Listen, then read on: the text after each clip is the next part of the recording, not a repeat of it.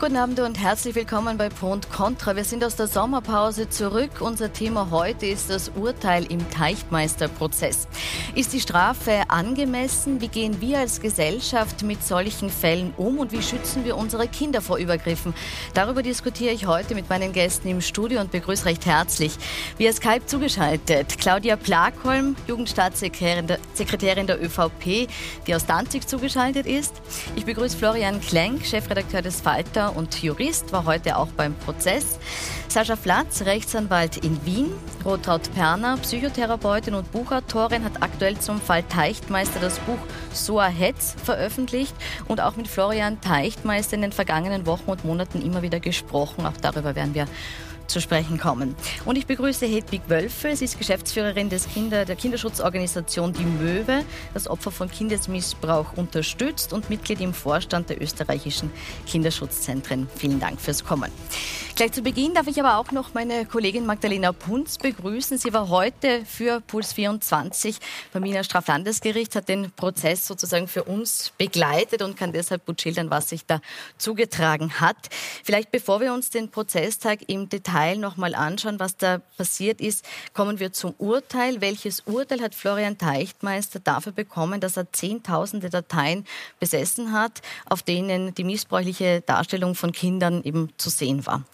Genau, er hat sie nicht nur besessen, sondern hat, sich auch, hat sie auch bearbeitet. Das ist ein weiterer, eine Ausweitung des Strafrahmens, nämlich auf drei Jahre. Zwei Jahre hat der Richter heute ausgeschöpft, also zwei Jahre Haft plus die Einweisung in ein forensisch-therapeutisches Zentrum. Das wird ihm aber bedingt nachgesehen und zwar auf fünf Jahre. Das heißt, in den nächsten fünf Jahren darf er sich nichts zu Schulden kommen lassen, denn sonst wird diese bedingte Einweisung oder Haft dann auch in eine unbedingte umgewandelt. Und äh, das bedeutet, er geht nicht ins Gefängnis, sondern er muss sich jetzt hier sehr, sehr engmaschig mit Therapien begeben. Er muss das auch immer wieder vorweisen, er muss Drogentests machen und so weiter. Also eigentlich das, was er jetzt eh schon seit zwei Jahren macht, nur noch engmaschiger. 40 Minuten hat es ungefähr gedauert, bis dieses nicht rechtskräftige Urteil äh, gefällt wurde. Florian Teichtmeister selbst hat es angenommen. Die Staatsanwältin hat aber keine Erklärung abgegeben und damit ist es eben noch nicht rechtskräftig. Mhm, das heißt, da könnte auch noch was kommen kommen. Jetzt, was bei diesem Prozess sehr auffallend war, hat für großes Medienaufsehen gesorgt, ist auch begleitet worden von einer großen Demonstration. Wir haben da auch Bilder. Wie hast du das erlebt? Eine große Demonstration war eigentlich angekündigt. 250 Personen waren angemeldet, so hat das die Polizei im Vorfeld kommuniziert. Und auch die Veranstalter sind dann doch sehr, sehr viel weniger Leute gewesen. Eine Handvoll eigentlich. Doch die, die sind insofern aufgefallen, weil sie zum Beispiel mit einem Galgen rund um das Landesgericht marschiert sind, mit äh, sehr abstrusen äh, Dingen, die sie da kommuniziert haben. Da hat man immer wieder gehört, äh, quasi ein, die Politik und die Verflechtung mit den Medien und das ist alles ein pädophilen Ring und so weiter. Und sie haben natürlich hier äh, gefordert, eine viel härtere Strafe für Florian Teichtmeister, jedenfalls Gefängnis. Dazu muss man aber auch sagen, äh, dass ihnen das auch ein bisschen jetzt, äh, ja, ist nicht so gut ausgegangen für die Demonstrantinnen und Demonstranten, denn zwei Strafverteidiger haben jetzt Anzeige gegen diese Demonstrantinnen erstattet, weil sie sagen, das ist Verhetzung ähm, und, äh, ja, und, und außerdem ist das Ganze auch in das Urteil mit eingeflossen, weil der Richter gesagt hat, äh, Florian Teichtmeister, das war kein normaler Prozess, sondern Florian Teichtmeister ist sozial geächtet und äh, das hat, war tatsächlich auch äh, ein Teil des Milderungsgrundes. Mhm. Über diese Verurteilung werden wir in der Diskussion noch kurz sprechen. Jetzt äh, gab es sozusagen einen kleinen Strategiewechsel auch von Seiten Florian Teichtmeisters. Erst gestern ist bekannt geworden, dass der Strafverteidiger Rudolf Mayer, der ja für sehr harte und schwierige Fälle bekannt ist, beim Prozess auch mit anwesend sein wird als, als Anwalt. Was hat sich dadurch verändert? Wie ist Florian Teichtmeister heute aufgetreten im Prozess? Ja, das war doch eine ziemliche Überraschung, dass er sich da diesen Staranwalt, diesen absoluten Profi ins Boot holt. Äh, der ist ja bekannt, der hat etwa die, äh, die Ice Lady Estibalis C vertreten, er hat auch äh, Josef F. aus Amstetten, den Inzestvater, vertreten, also den kennt man, der ist ein Name. Und im Vorfeld hat man uns nämlich kommuniziert, da war der Rudi Meier noch nicht quasi hier als Anwalt äh, in dieser Vertretung, dass sich äh, Florian Teichtmeister natürlich geständig zeigen wird, aber er könnte zum großen Teil von seinem, ähm, ja, von seinem Recht Gebrauch machen, nicht auszusagen und sich hier eher auf seine Anwälte berufen. Das war dann aber ganz, ganz anders. Also er hat wirklich voll umständig äh, alles ausgesagt. Geständig war er sowieso und es war ihm offenbar dann doch ein Anliegen, hier wirklich ganz klar zu sagen, wie er heute dazu steht äh, und, und ja, wichtig zu, zu sagen, ich weiß, was ich da gemacht habe und ich nehme volle Verantwortung. Mhm.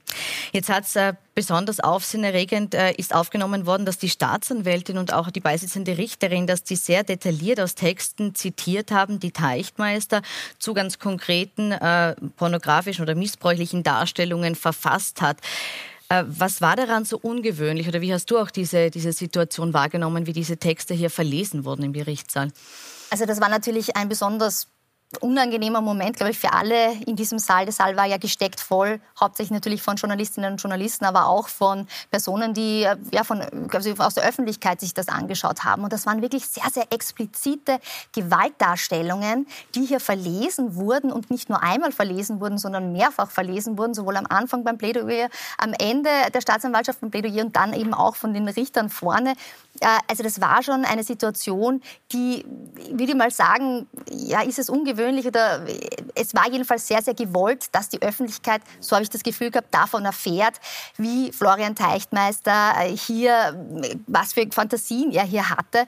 Und äh, wir haben das natürlich nicht veröffentlicht, weil das war einfach, war einfach zu schlimm, was hier dargestellt wurde. Aber offenbar wollte man, dass, das, äh, dass die Öffentlichkeit davon erfährt, was da in diesem Kopf von diesem Ex-Schauspieler vorgegangen ist.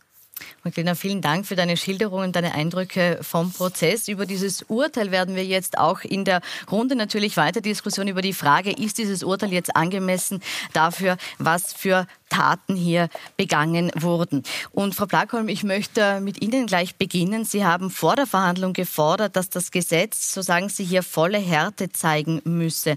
Halten Sie das Urteil nun für angemessen?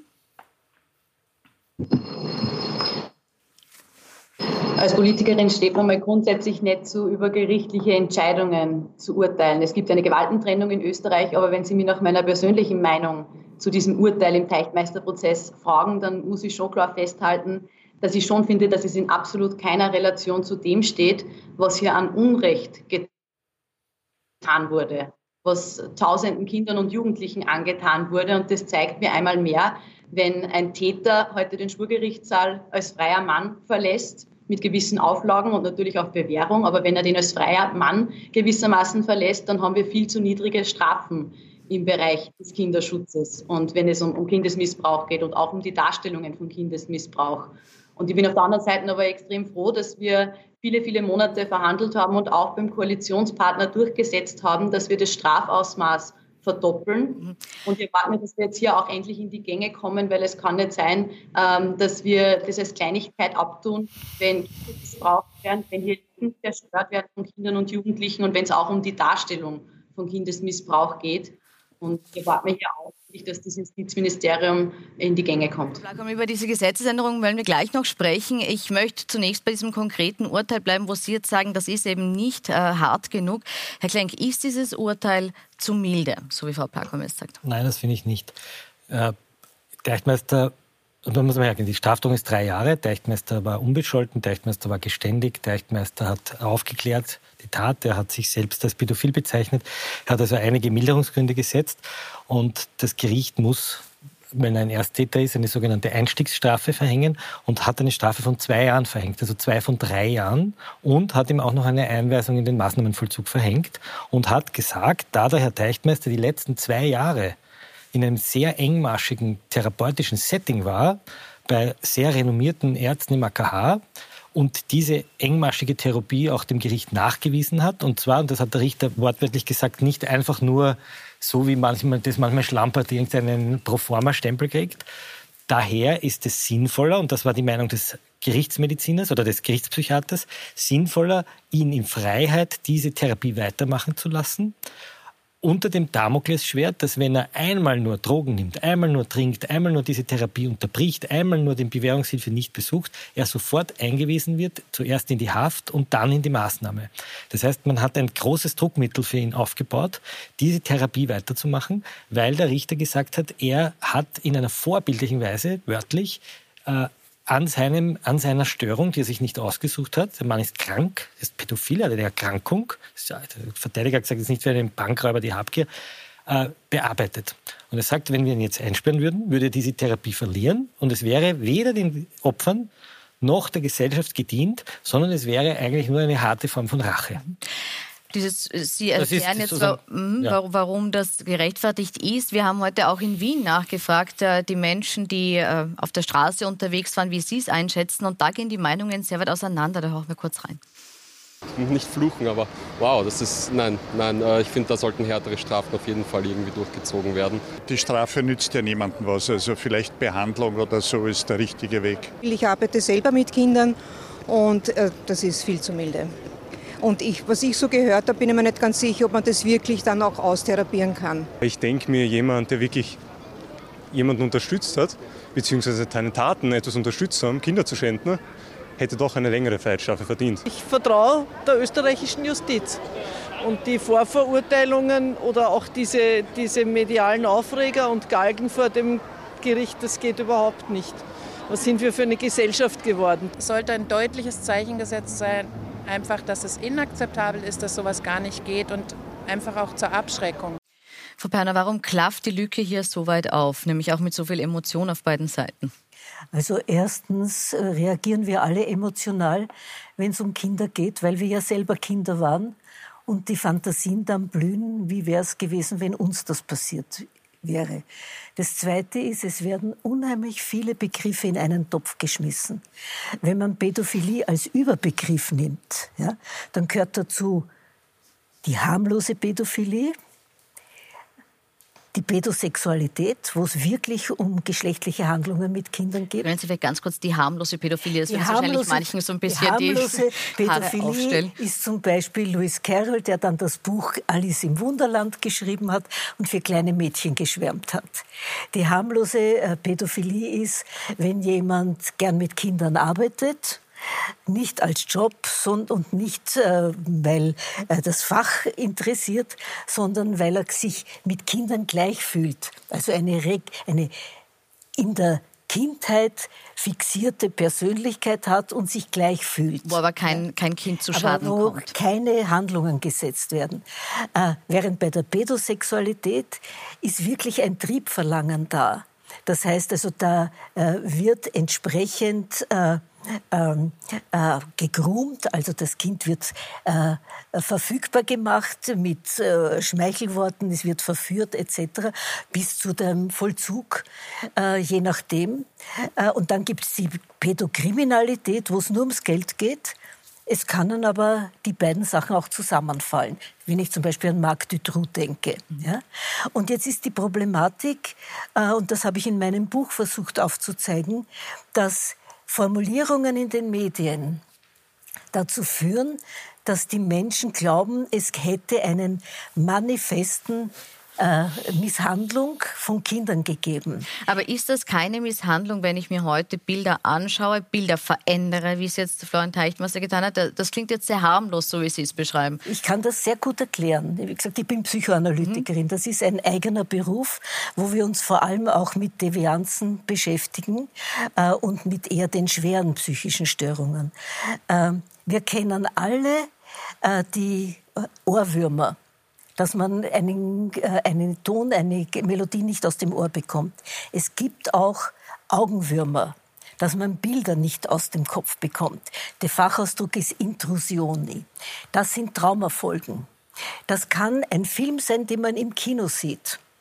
Äh, und dann verfolgt einen das Bild. Ich habe selber eine Methode entwickelt, wie man das wegkriegt. Aber Sie glauben, dass das sozusagen das ja. Hauptmotiv war? Wenn man so einen Augenwurm hat, dann sucht man immer wieder eine Form, den loszuwerden, eine Sublimation. Und da kann man malen, früher hat man es zeichnet. Heute haben wir die Materialien alle im Internet. Man muss es nicht mehr selber zeichnen, man muss nicht mehr selber dichten. Aber das heißt, Sie, Sie haben nun den Eindruck, dass es in der Gesellschaft äh, größer oder schlimmer wahrgenommen wird, als die Tat tatsächlich ist. Kann man das so zusammenfassen? Ja, das kann man so sagen. Äh, warum? Weil die Menschen wirklich hocherregt sind. Und es gibt, äh, Hedwig Wölfe wird mir das sicher zustimmen, ja in der Psychotherapie das sogenannte Dramadreieck. Der Täter, das Opfer und der Retter. Der Täter ist in dem Fall Teichtmeister. Die Opfer sind nicht vorhanden, weil es sind Bilder. an denen er gearbeitet ich hat. Hinter denen aber Opfer stehen. Ja, irgendwo weit weg. Mhm. Ja, das ist die Problematik. Das wird aber zusammengezogen. Mhm. Und die, jetzt kommt Folgendes dazu. Frau, Frau äh, ich, ich unterbreche jetzt noch, weil es jetzt schon sehr viel Input war. Oder Sie, kurzen Satz Mir noch. Ist das wirklich ja. wichtig. Mhm. Da geht es nämlich auch um die Gewalt in der Gesellschaft.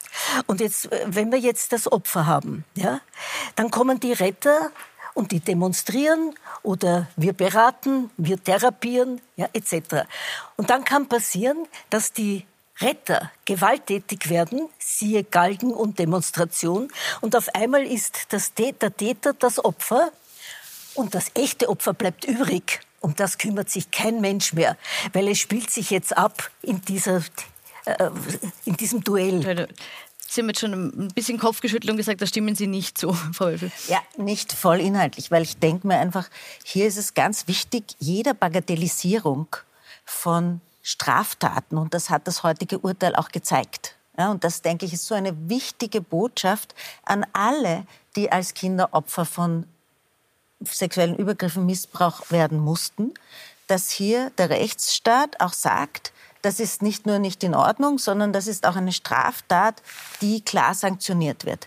Weil das ist eine Zurechtrückung, die für die Verarbeitung jener, die das so etwas erleben müssen, als Kind, als Jugendlicher, ganz wichtig ist, um trotzdem in ein gutes Leben finden zu können, weil das extrem beschämende und ähm, schlimme Taten sind, weil man hinter jedem Bild, das hier gesammelt, konsumiert, aufgehoben, wie auch immer, ähm, wird, stecken reale Kinder, mit denen diese Bilder, Videos gemacht wurden und die dadurch traumatisiert wurden. Und die werden dadurch, dass ein Markt entsteht, in dem das ähm, verkauft, gesammelt, getauscht, was auch immer wird, durch jedes dieser neuerlichen Tauschgeschäfte, Konsumationen auf einer anderen Ebene, nicht hands-on, so aber trotzdem neuerlich beschämt und missbraucht. Und ich denke, das ist ganz wichtig, dass wir diesen Punkt ernst nehmen und in keiner Weise bagatellisieren, weil das reale Kinder und Opfer sind, die hier ähm, auch Unterstützung und Hilfe brauchen und oft wirklich sehr darunter leiden. Da muss ich unbedingt etwas dazu sagen. Ich bin die, die diesen Paragraph initiiert hat, mhm. 1992 im Parlament.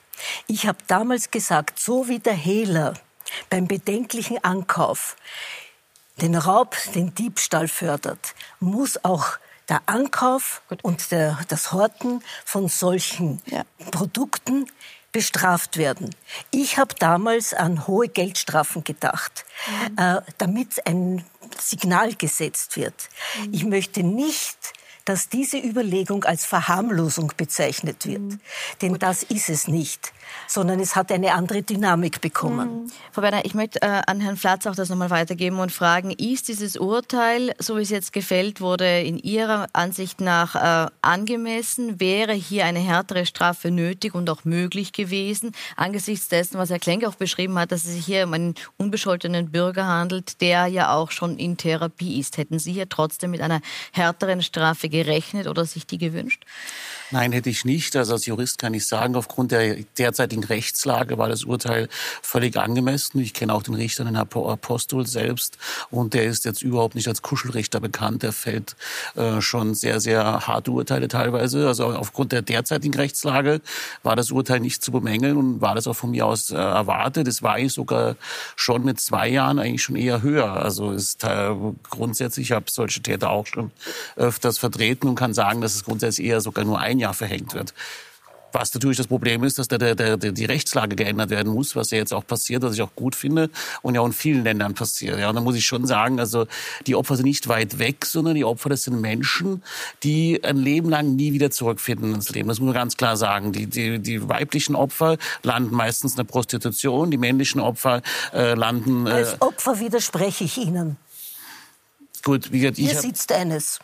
Gut, ich, ich, ich habe auch schon genug Opfer gehabt, ich habe auch genug solche Prozesse gehabt. Ja, aber Sie haben es nicht selber gehabt, ich habe selber gehabt. Ja, das, äh, das ist richtig, aber ich weiß auch schon, von was ich rede und ich habe genug Fälle gesehen und äh, das können Sie auch jeden Richter fragen, also gerade Kinder von sexuellem Missbrauch, das sind die, die im 14, äh, 14 Tage Tag beim Richter landen und immer wieder dort sind. Ja, das ist so. Also werden schon Menschen zerstört und es ist ganz, ganz schwer, dass diese Menschen wieder zurück ins Leben finden und der groß, ganz große Teil tut's nicht. Aber es gelingt Gott sei Dank manchmal auch. Ja, manchmal. Es gelingt. Das haben wir jetzt zwei Personen, die aus der Erfahrung sprechen, dass es gelingen kann und so vorzeigen. Herr Klenk, Sie wollten Ich finde, was ein bisschen missglückt ist in diesem Prozess, ist das Auseinanderhalten zwischen den Rechten und dem Angebot an die Opfer und der Frage, wie man einen Täter sanktioniert. Hm. Ähm, was in den letzten es gab jetzt ein paar so Fälle, die aufgetaucht sind, wo Missbrauchsdiskussionen auf Twitter waren. Ich will die da jetzt nicht ausbreiten.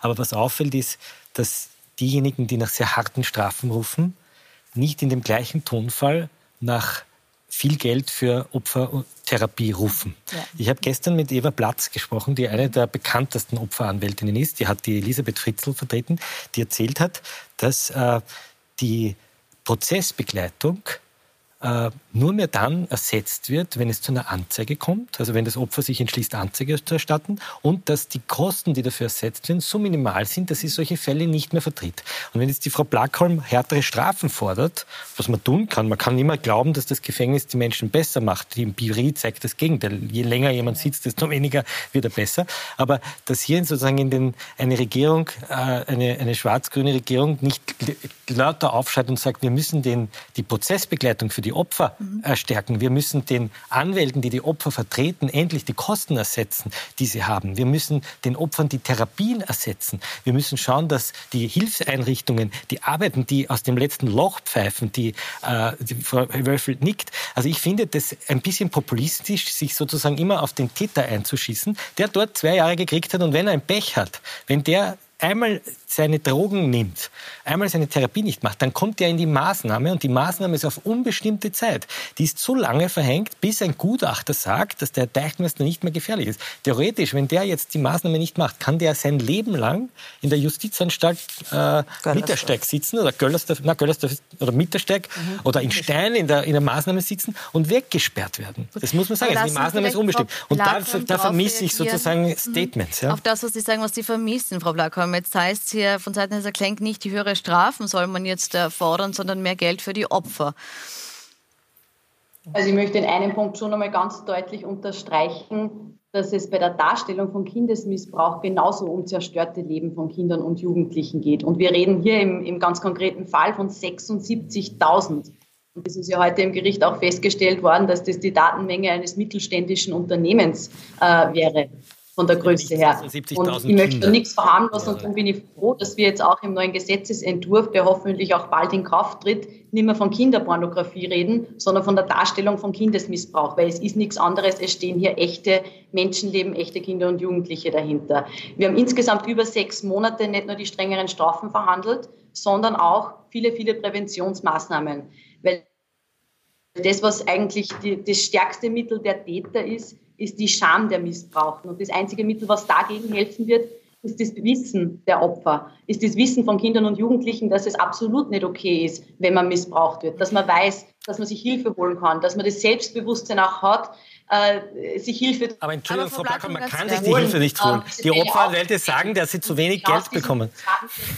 Eine, eine, eine ressortgreifende Kinderschutzkampagne und gleichzeitig möchte ich auch noch eine Lanze brechen für viele, viele Vereine und Organisationen, weil wir haben das Problem, dass 80 Prozent der Missbrauchsfälle in der eigenen Familie passieren. Genau. Und da ist diese Scham der Missbrauchten nochmal ein ganz, ganz anderes Verhältnis. Da wird ein Vertrauensverhältnis auch noch gleichzeitig missbraucht. Und da ist oft ein Verein oder die Schule der Freundeskreis, Lehrkräfte, die sind oft die einzige Bezugsperson, an die man sich wenden kann. Und genau mit diesem Wissen und Bewusstsein, dass es Hilfe gibt und dass es absolut nicht okay ist, und das möchte ich nochmal betonen, wenn man missbraucht wird, genau mit diesem Wissen ausgestattet, wollen wir Kinder auch dazu ermutigen, sich Hilfe zu holen. Und da sind ähm, ja auch Jugendorganisationen ein sicherer Hafen, wo großartige Arbeit hier auch passiert. Aber Frau Plackholm, der, der Vorwurf war ja jetzt äh, weniger die Ermutigung, sondern dass das Geld nicht da ist. Die Frage ist, wird es auch im Rahmen Ihres Pakets zusätzliche finanzielle Mittel für die Opfer geben? Weil das ist anscheinend das, was Herr Klenk jetzt sagt. Was, was also wenn eine Opferanwältin sagt, ich Manko übernehme einen ist. Fall nicht, weil ich äh, von der Prozessbegleitung vom Staat nicht meine Kosten ersetzt bekomme, ich kann sozusagen nicht kostenlos für die Opfer oder vom Staat bezahlt arbeiten, dann klingeln doch alle Alarmglocken. Jetzt kann ich die Täter noch drei Jahre einsperren, aber die, die die Täter eigentlich hinter Schloss und Riegel bringen sollten, nämlich die Zeugen, die Opfer als Zeugen, die werden nicht empowered und kriegen nicht die notwendige Prozessbegleitung, die sie brauchen. Und das ist ein Missstand. Wird es hier zusätzliche finanzielle Mittel geben? Ist das auch vorgesehen?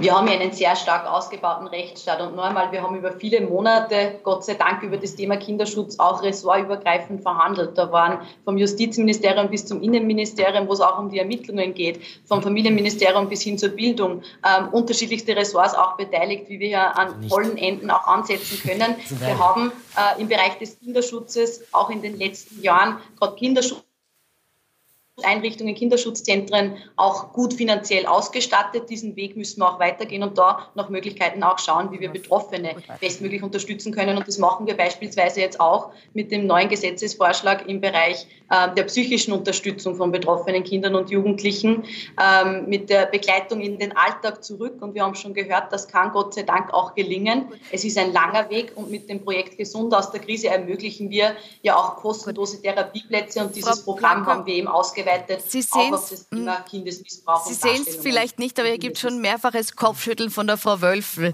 Bitte.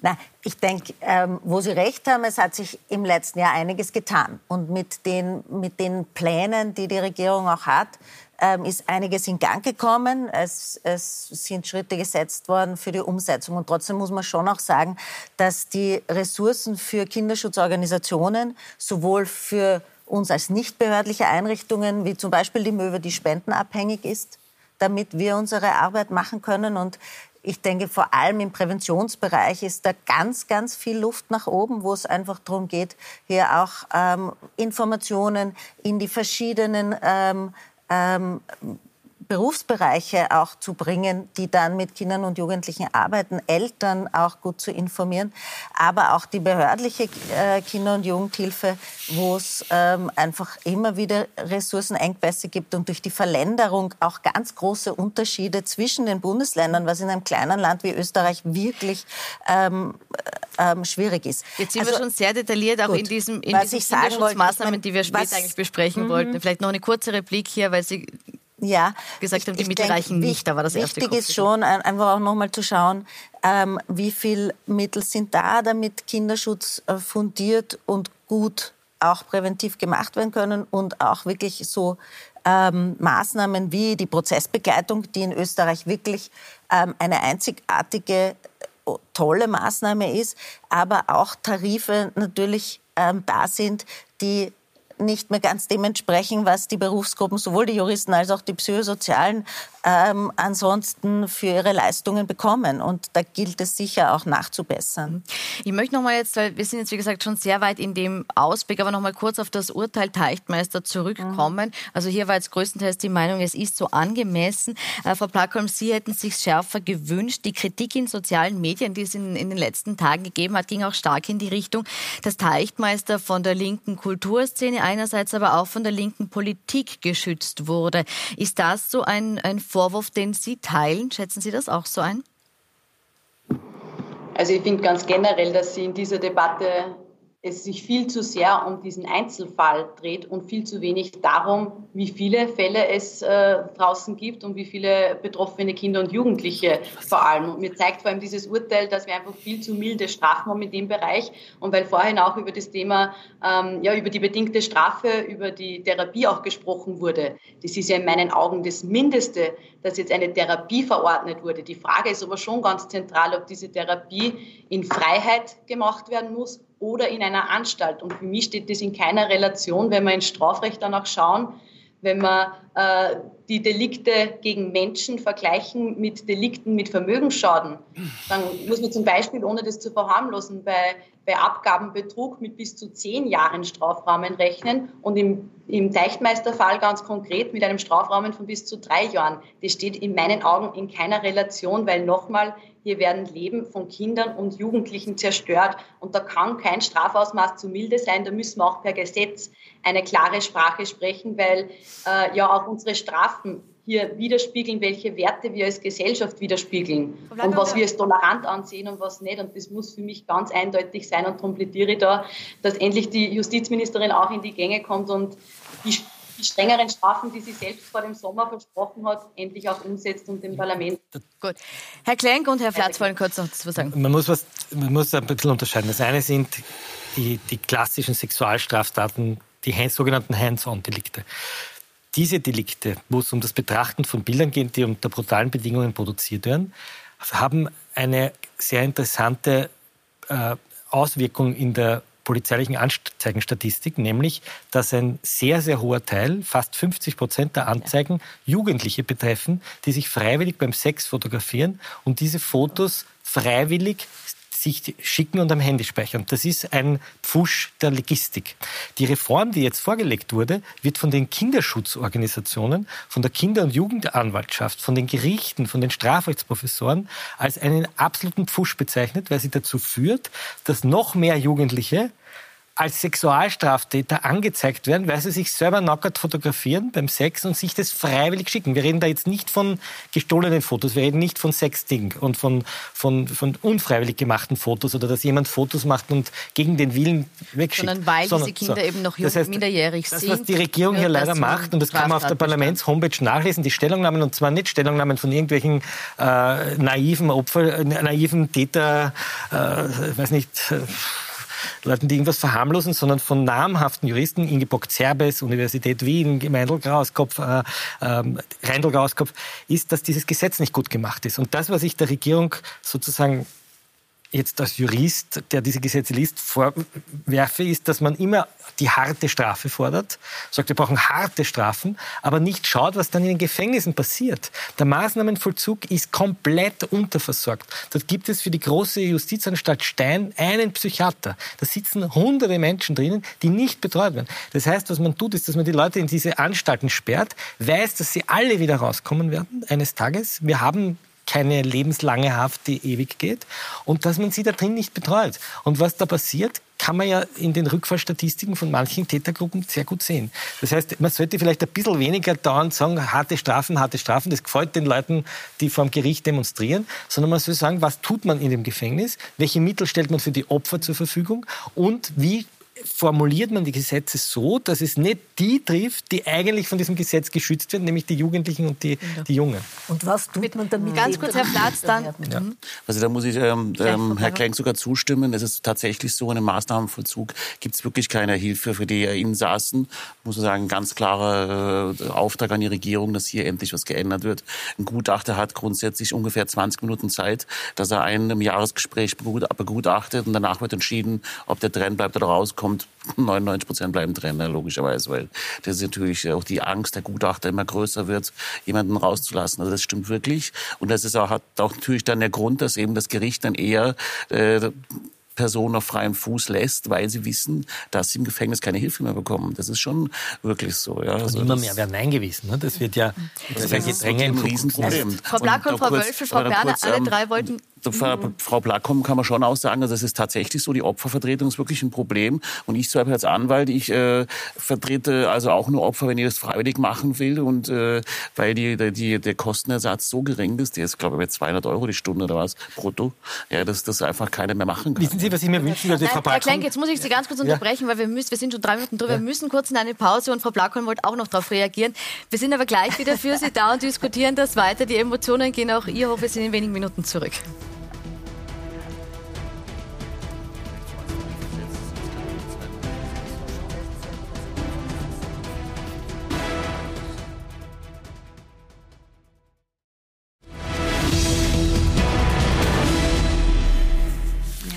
Willkommen zurück bei Pro und Contra, wo es heute um das Urteil im Fall Teichtmeister geht. Und jetzt zuletzt haben wir gerade diskutiert über eine mögliche Erhöhung des Strafrahmens, beziehungsweise die geplante Erhöhung des Strafrahmens. Florian Klenk hat kritisiert, dass damit vor allem Kinder und Jugendliche getroffen werden würden, die eben von sich selbst Bilder anfertigen und weiterleiten. Frau Blackholm wollte darauf noch reagieren, bitte.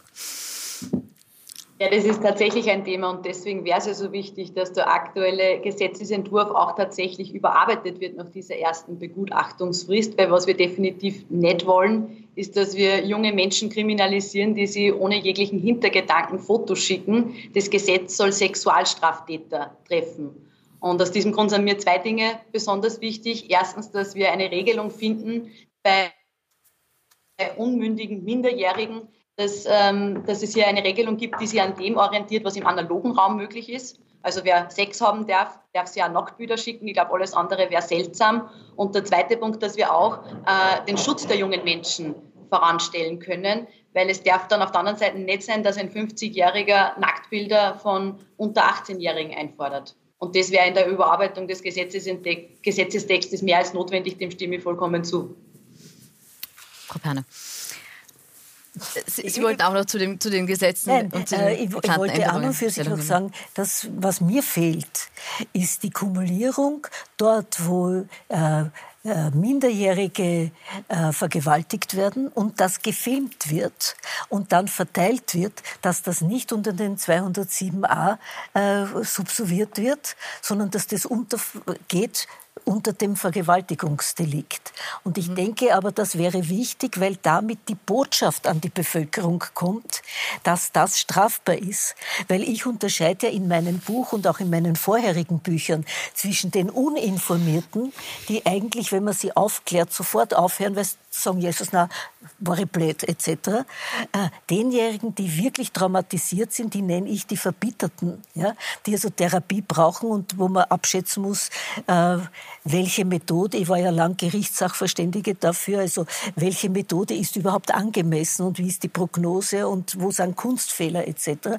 Und eben diejenigen, wo es wirklich nur darum geht, die Zyniker und Sadisten, denen Menschen vollkommen wurscht sind. Und das ist aber notwendig die Schulung der Richterschaft und auch der Staatsanwälte.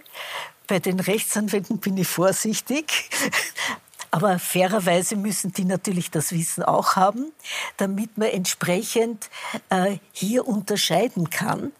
Äh, und äh, ich denke, äh, die Milderungsgründe, die wir im Gesetz vorgesehen haben, die sollten schon auch erweitert werden, weil nur Zurechnungsfähigkeit, Unzurechnungsfähig und, dann heißt es psychisch gestörte Persönlichkeit, da sind Traumata dahinter. Und es ist jeder Täter weniger sind so und so viele Opfer weniger. Und deswegen ist es wichtig, hier auszuwägen. Ja? Und nicht, also in meiner Facebook-Blase toben, und das ist eine Linke, ich hab, bin ja auch eine Linke und das sind also eher Freunde, Gesinnungsfreunde, und die finden alle die Strafe viel zu äh, minder. Und ich denke, Christian Broder wird sich im Grab umdrehen, der große Justizminister, der die äh, Strafrechtsreform äh, durchgeführt hat, weil wir immer versucht haben, die Rehabilitation als Ziel zu haben und nicht die Rache der zu Recht empörten Leute. Die Empörung verstehe ich. Ich würde da gerne noch was ergänzen. Es haben mich zwei Dinge heute irritiert beim Prozess. Das eine war, als der Verteidiger Philipp Wollm gesagt hat, dass es besser ist, wenn der Eichtmeister deshalb nicht eingesperrt wird, weil er in Freiheit die bessere Therapie kriegt. Das ist richtig und das Gericht ist dem auch gefolgt, aber es hat mich eigentlich verdutzt, weil ich mir gedacht habe, eigentlich ist es eine Zwei-Klassen-Medizin, Zwei-Klassen-Justiz, dass man argumentiert, in Freiheit kriegst du die beste Therapie, als wenn dich der Staat in Gewahrsam nimmt, um dich zu therapien und zu resozialisieren. Also spätestens da müsste ja mal sozusagen das Justizministerium aufhorchen und sagen, Moment, wenn wir, wenn wir den Leuten die Freiheit nehmen, um sie zu therapieren, dann müssen wir ihnen zumindest eine gleichwertige Therapie anbieten wie in Freiheit. Das war der eine Punkt.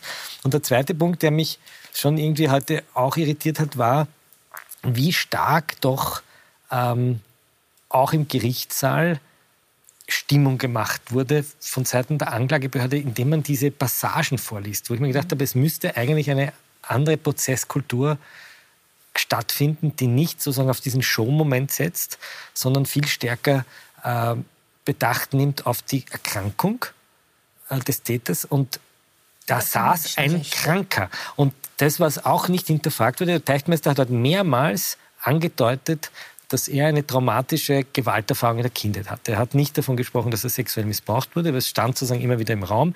Ich weiß nicht, ob das im psychiatrischen Gutachten, das unter Ausschluss der Öffentlichkeit vorgelesen wurde, ein Thema war, aber er hat immer wieder gesagt, dass sozusagen seine Handlungen äh, so eine Art äh, Kompensation oder eine, eine Selbstheilungsversuche waren, sich etwas anzuschauen, was ihm selbst möglicherweise widerfahren ist. Das ist dort nicht zur Sprache gekommen, muss auch nicht. Man muss ihn jetzt auch nicht als, als Opfer darstellen.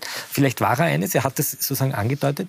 Aber ich fand das interessant, wie sehr wir das immer noch sozusagen unter diesem archaischen Form der Strafe, des mhm. Galgens, ja, das ist jetzt sehr zugespitzt, hinter Gitter und müssen weggesperrt. Aber die Frage, wie wir dafür sorgen, dass diese Leute wieder so in die Freiheit kommen, dass wir mit ihnen leben, die ist mir ein bisschen zu unterbelichtet und die wird sehr gern von. Politisch recht, aber also zunehmend diesen, auch von linker Seite. Die Frage des Umgangs, ja. wie gehen wir mit diesen Menschen um und wie holen wir sie wieder in auch zunehmend von linker Seite wird sozusagen, mhm. wird sozusagen der, die Resozialisierung des Täters als eine Art von Verständnismeierei für die Verbrechen missverstanden. Ja. Und das, das sehe ich mit großer Sorge. Also da wurde jetzt etwas angesprochen, das ich deswegen so wichtig finde, weil es diese Gewaltspirale anspricht. Ja? Wo es so wichtig ist, dass einfach Gewalt erleben und Gewaltausübung unterbrochen wird, damit es nicht immer wieder in der nächsten Generation wiederholt wird, sei es auf Opfer- oder Täterseite. Und das ist etwas, was uns ein ganz großes Anliegen ist, weswegen wir aus Kinderschutzsicht auch sagen, ähm, Täterarbeit, das heißt rechtzeitige therapeutische Hilfe ja, für Menschen. Es gibt das Programm Nicht Täter werden. Ja, die wir, das ist effektiver Kinderschutz. Ja, und hier wirklich auch Mittel in diese Art von Prävention zu geben, macht auch zum Schutz von Kindern und Jugendlichen Sinn. Und das andere, was angesprochen war, möchte nur ein Wort sagen, es geht schon auch um eine Verhältnismäßigkeit von Strafausmaßen. Und das ist sicher etwas, was man ähm, genau bei diesem Paragraphen unter dem heute verhandelt wurde, sich nochmal anschauen muss, gerade wenn hier viele ähm, Minderjährige auch immer wieder angezeigt werden. Das heißt, Sie wären auch dafür, dass man sagt, man muss die Strafe nach oben korrigieren, einfach um die gesellschaftlichen Normen und Werte entsprechend abzubilden? Ist es das, was, was es, es geht auch um also die Verhältnismäßigkeit von Strafen in, in anderen Deliktgruppen, sei es jetzt Eigentumsdelikte oder sonst was, mhm. wenn, wo auch ähm, ja, Schicksale von Kindern, Jugendlichen, die in irgendeiner Weise missbraucht werden. Das andere ist, dass natürlich ähm, die Abschreckungs- und die Wirkung von, von, von Straferhöhungen wissenschaftlich gesehen gering ist. Aber es geht trotzdem eher um das Plädoyer für wirklich Arbeit mit potenziellen Tätern vor allem. Und da ist wichtig, dass die, die, der Mythos von der Unheilbarkeit der Pädophilie endlich fallen gelassen wird, weil es ist heilbar. Man muss nur die neuronalen Verknüpfungen auflösen und neu knüpfen. Und das, die Methoden gibt es. Mit Verhaltenstherapie geht es nicht. Ich möchte kurz Herrn Flass noch zu den, zu den Strafen befragen, weil Sie arbeiten auch mit Personen, die äh, ähnliche Verbrechen begangen haben. Wie, Sie, wie schätzen Sie es ein? Braucht es hier höhere Strafen? Bewirken höhere Strafen etwas? Natürlich bewirken höhere Strafen etwas. Und es ist einfach, einfach falsch, wenn man sagt, dass äh, höhere Strafen bringen nichts. Das ist gar nicht so die meine Straftäter wissen ganz genau die Strafen und handeln danach, ob sie dann ein Delikt begehen oder nicht. Da wird abgewogen. Ja. Und es ist schon so natürlich, wenn äh, das Bild ist ja jetzt verheerend. Jetzt sieht jeder, der sich eben, auch es gibt ja auch die sogenannten Gelegenheitstäter und denkt, ja, das passiert ja eigentlich eh nichts. Das kann man das ja anschauen. Und das ist natürlich verheerend. Es braucht ein Gleichgewicht aus Strafe und Therapie. Und das, und das war einfach nur sagen, du böser Junge, du, jetzt machst du das aber nicht mehr. Das reicht einfach nicht. Punkt aus. Ja, und das muss einfach mal jeder zur Kenntnis nehmen. Ja, es gibt einfach Menschen, die das einfach machen, denen es das wurscht ist. Und deswegen braucht es auch eben auch hohe Strafen, die wirklich auch abschreckend wirken. Und die Leute sind nicht so dumm, wie man sagt, dass die die Strafen nicht kennen. Die kennen die Strafen ganz genau. Und es braucht eine Abschreckung, eine Strafe und aber auch eine Therapie, ganz klar. Und das ist natürlich das Problem, dass eben in den, in den stationären Behandlungszentren es eben keine Therapie gibt. Zusätzlich, man, dass Sie das jetzt kritisieren, dass die Anwälte, die Staatsanwältin, die die Bilder verlesen hat, das ist in der Strafprozessordnung. Jeder hat das Recht, dass der gesamte Akt verlesen werden äh, muss, weil das ein Grundsatz der Unmittelbarkeit und da sollte man auch nicht dran rütteln und dass natürlich die Staatsanwältin hier versucht, äh, ihren Job zu machen und dafür ist sie ja da, dafür ist ja die subjektive Staatsanwältin und objektive Gericht da. Das kann man ja, glaube ich, nicht angreifen. Mhm. Kurze Replik. Ich bin zum Glück mit einer Kriminalsoziologin verheiratet, die ähm, Kriminalstatistiken erstellt. Und das, was Sie sagen, stimmt leider empirisch nicht. Es wäre so schön, wenn es stimmt, weil dann könnte man die Kriminalität einfach verhindern, indem man die Strafen erhöht. Da brauchen wir ja gar keine Strafen Aber es mehr, stimmt oder? so nicht. Nein, wir brauchen ein intelligentes Sanktionensystem. Die, die Freiheitsstrafe führt nicht dazu, dass Menschen weniger rückfällig werden. Im Gegenteil, je länger sie jemanden ins Gefängnis sperren, desto mehr, es gibt das schreckliche Wort der kriminellen Infektion, das ist ein bisschen überkommen, je länger jemand im Gefängnis sitzt, desto eher ist die Wahrscheinlichkeit, dass er rückfällig wird. Das ist statistisch erwiesen. Sie können sich in jedem Land anschauen, je länger Sie einsperren, die Kriminalität wird dadurch nicht wann niedriger. sitzt man in So, wir Österreich können schon jetzt lange? sagen- da müssten schon was Ordentliches so, angestellt wir können haben. Natürlich, wir können natürlich sagen, wir wollen unser Bedürfnis nach Rache befriedigen. Und ich sage Ihnen was, ich habe diese Anklageschrift gelesen und natürlich wird man rot im Gesicht vor Wut und denkt sich, dieses Schwein. Aber wenn ich jetzt diesen ersten Reflex, diesen archaischen Reflex, den wir alle haben, einmal kurz nach hinten stelle und sage, was ist eine intelligente, moderne Reaktion, die der Gesellschaft, den Opfern, vor allem den Opfern nützt, dann muss ich einen Gang zurückschalten und sagen, ich muss etwas Intelligenteres finden, als den in Kerkermauern einzusperren. Ich kann natürlich dort stehen, wo wir im 19. Jahrhundert gestanden sind, und sagen, hängen wir auf. Und redet aber das wollen wir ja nicht. Ins andere Extrem. das Aber wollen es wir hilft nicht. dem Opfer genauso, wenn es sieht, dass dem Täter auch was passiert. Und nicht, wenn das Opfer nachher sieht, meisten- passiert nichts. meisten- Wissen Sie, wie das das Opfer Ja, aber belastet? mal, wir haben einmal ein Opfer sehr lange betreut. Und das, was für die Opfer am wichtigsten ist, ich weiß nicht, ob mir Frau Wölfel zustimmt, ist eine sogenannte Restorative Justice, Ja. eine Opfergerechtigkeit, eine Entschädigung, eine Therapie, ein Anerkennen des Täters, ein Schuldeinbekenntnis. Das, was wir restaurative, eine, die Opfergerechtigkeit, wir haben früher gehabt die Generalprävention, die Abschreckung, die Spezialprävention, aber seit 20, 30 Jahren gibt es die sogenannte Ich Opfergerechtigkeit. muss jetzt ein bisschen einbremsen, weil wir wirklich noch ein paar Themen haben. Die Zeit geht uns zu Ende. Also dem kann ich zustimmen. Es geht wirklich um ein Zurechtrücken, damit Opfer auch sehen, es ist hier mir Unrecht geschehen. Und die Problematik, die sich auch aus ähm, hohen Strafen, nämlich min hohen Mindeststrafen ergibt, dass wir 80 Prozent sexuellen Missbrauchs findet im sozialen Nahraum statt. Das heißt,